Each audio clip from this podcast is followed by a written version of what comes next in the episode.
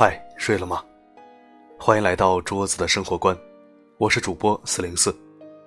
希望你还没有睡，希望没有打扰到你。这里是桌子的生活观，一张立志成为你生活里男闺蜜、好基友的桌子。愿我的声音可以温暖你的耳朵，给你开启一种全新的阅读模式。这孩子真没教养，这样的话似乎经常听到。随便一听，好像是批评孩子的。其实，教养是源自父母的教育和养育。孩子没有教养，无疑是父母的责任。今天为你分享一篇深度好文。父母做不到这一点，孩子不可能有教养。今天也是本文原作者罗云霞的生日，在这里我们一起祝她生日快乐，文章越写越好，生活越来越顺。好的。我们一起听文章。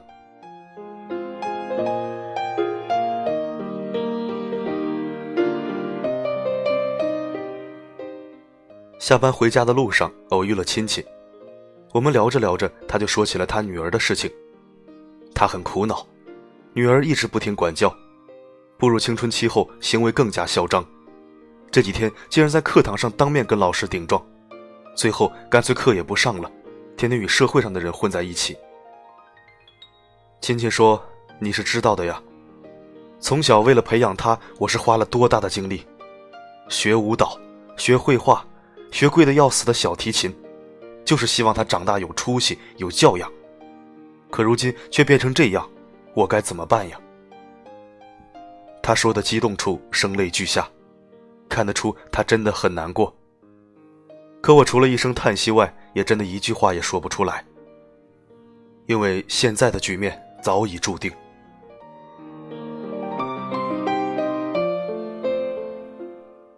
许多年前，我与这位亲戚曾住在一个小区里，得空时我们经常会一起逛逛街、买买菜，相互也有个照应。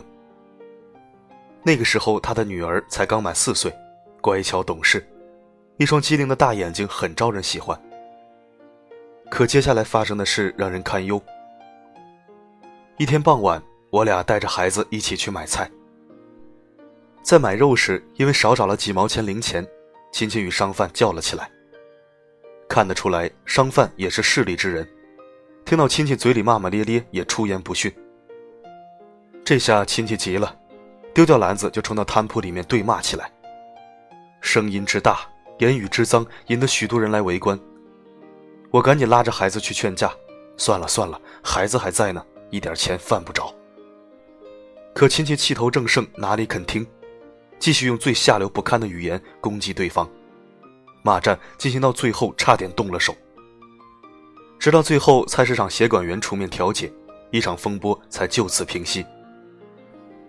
这位亲戚争强好胜的性格，其实以前接触也了解一些，可为了几毛钱当众骂街，还真让我始料未及。事后，我曾善意的提醒过几次。关键是担心他的这种行为很容易影响到孩子的成长。可亲戚瞟了我一眼，不以为然地说：“哪有这么夸张？这么点大孩子懂啥？我跟他爸在家里经常吵，没事儿。”听他这么说，我更震惊了。都说孩子是父母的复印品，孩子是眼明心亮的。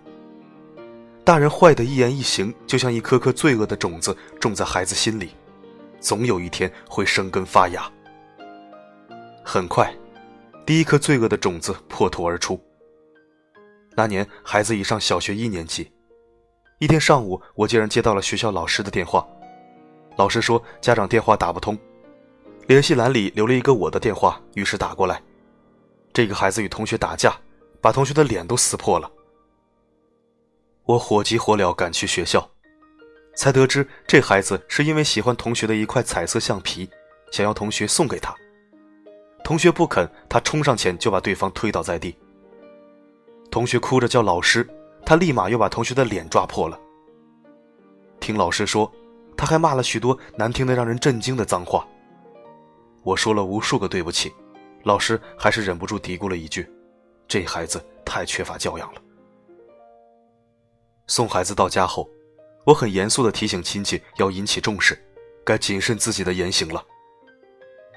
可亲戚听罢事情原委，不但没有批评孩子，反而嘴角溢出一丝得意，说：“只要自己的孩子没吃亏就好，一块橡皮多大的事儿，对方孩子还斤斤计较，活该。”我顿时无言以对，心里却真心为孩子的未来隐隐担忧。这么多年过去了，也许亲戚到现在都没有明白孩子为什么变成今天这个样子。事实上，这个恶果早在多年以前已被亲戚亲手种下，可悲的是，他竟然浑然不知。孩子就像是一张雪白的纸，等着这个世界在上面涂抹上各种色彩。而他的一言一行，就是父母呈现出来的教养。恰恰是你的言传身教，造就了孩子现在的模样。孩子的言行举止，就像一面镜子般，映射出了你灵魂的样子。曾经碰到过一个孩子，有如沐春风般的温暖。我们公司刚刚搬进他家的楼下，一个盛夏的午后，他来敲公司的门。先向我们鞠了个躬，说：“妈妈叫我来问下叔叔阿姨，你们工作时间是几点到几点？我暑假要练琴考级，但不能吵到你们工作，所以来问下。”小孩子七八岁的样子，说话彬彬有礼，一下子我们就喜欢上了他。很愉快地告诉他，只要五点半下班以后弹琴就可以了。接下来的日子，小男孩果然守约。每次下班都能听到他动听的琴声，偶尔加班有琴声相伴，也不觉得吵，反而有种缓解疲劳的感觉。可不久后，有很长一段时间，我们竟然没再听到小男孩弹琴了，所有人都很纳闷，仿佛生活缺少了点什么似的。终于有一天下班，与小男孩在电梯碰面，我们不约而同地问：“怎么不练琴了呀？”“哦，叔叔阿姨们。”我隔壁的老爷爷病了，刚刚做完手术回家。妈妈说爷爷睡眠不好，就靠下午的五六点钟眯一会儿。我不能吵爷爷，所以每天去琴房练。小男孩很认真的回答，他扬了扬手里的琴谱，咧开嘴开心的笑了。所有人没再说什么，却都在心里默默的为他点赞。多有教养的孩子！有时候，真正的教养就藏在一个又一个小细节里。孩子一个不经意的小动作，却反映出了父母的大教养。虽然与他的父母未曾谋面，可我知道他的父母肯定是温文尔雅、知书达理的人。我的脑海曾经无数次想象过他们一家人在一起的画面。夜色正浓，灯光朦胧，母亲一脸温柔地与儿子说着话。父亲拿着一本书，坐在沙发上安静的阅读。所有尘世的喧嚣都被这一屋子的宁静关在门外。我看到，爱像空气一样充盈在整个家庭，流动在孩子身边每分每秒。这种良好家风熏陶出来的孩子，长大后即使不成才，也必然成人；就算不会功成名就，也必然收获一个幸福豁达的人生。从事教育工作有六年时间，曾经有很多人问过我如何教育好熊孩子。我回答，在我接触的大量熊孩子中，他们的背后往往会有一个熊家长。谈如何教育好熊孩子的问题，不如我们先谈谈如何教育好熊家长的问题。孩子的教养就是他们父母的教养，孩子的素质就是他们父母的素质。你闯红灯，横穿马路，却要孩子遵守交通规则；你随地乱扔垃圾，却要孩子爱护公共环境卫生；你动不动爆粗口、出言不逊，却要孩子做一个有礼貌的人。抱歉，请你原谅孩子这登天之难，好吗？孩子若没有教育好，你不肯找自己的原因，却把所有的责任推给老师。抱歉，请你再原谅老师这登天之难，好吗？父母做不到有教养，孩子也不可能有教养。真正的教育，就像一棵树动摇另一棵树，一朵云推动另一朵云，一个灵魂唤醒另一个灵魂。它是一个润物细无声的过程，前面的人只要树立好一个榜样，后来的人跟着照做就可以了。父母就是孩子前行路上的路标和灯塔。你现在的行为教养，就是孩子的未来和远方。如果你也想教育出有教养的孩子，那么请记住一点：先把自己的品行酿成酒，汇入孩子的生命之泉，才能飘香醇厚在孩子的整个未来岁月。最后，我们看一个公益广告片，片中用最直白的画面讲述了一个道理：父母就是孩子看世界的窗口，端正自己的言行，才能让孩子看到美丽的风景。好的，今天的文章就到这里。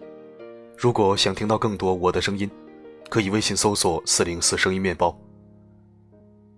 愿世界上所有相同磁场的人都可以在这里相逢。这里是桌子的生活观，感谢你的聆听，我们下期再会。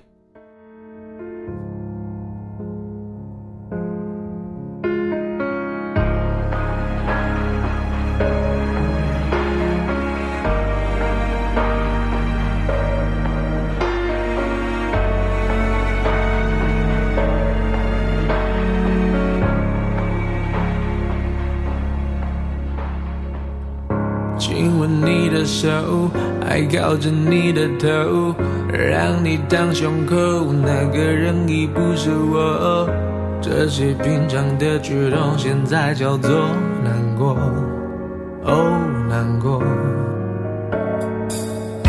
日子开始过，我没你照样过，不会很难受，我会默默的接受。反正在一起时，你我都有开心过，就足够。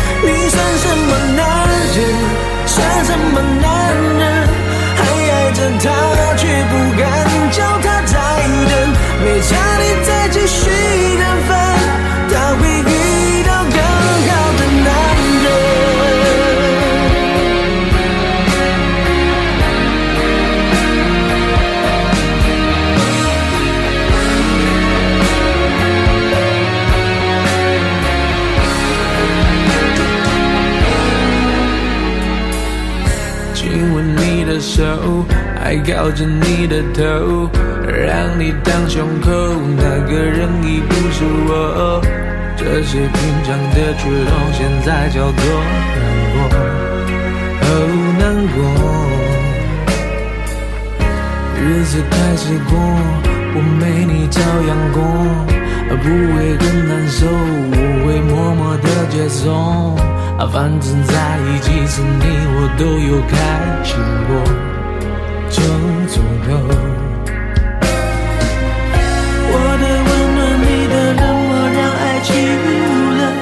如果爱情画在起雾的窗，是模糊，还是更清楚？你算什么男人？算什么男人？我，却不闻不问，是有多天真？就别再硬撑，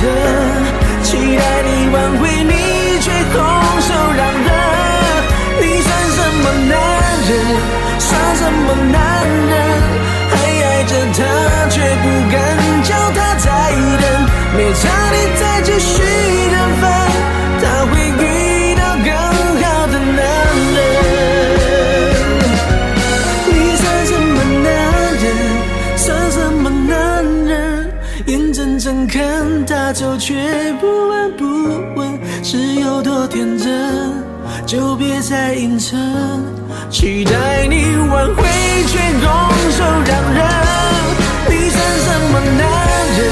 算什么男人？还爱着他，却不敢叫他。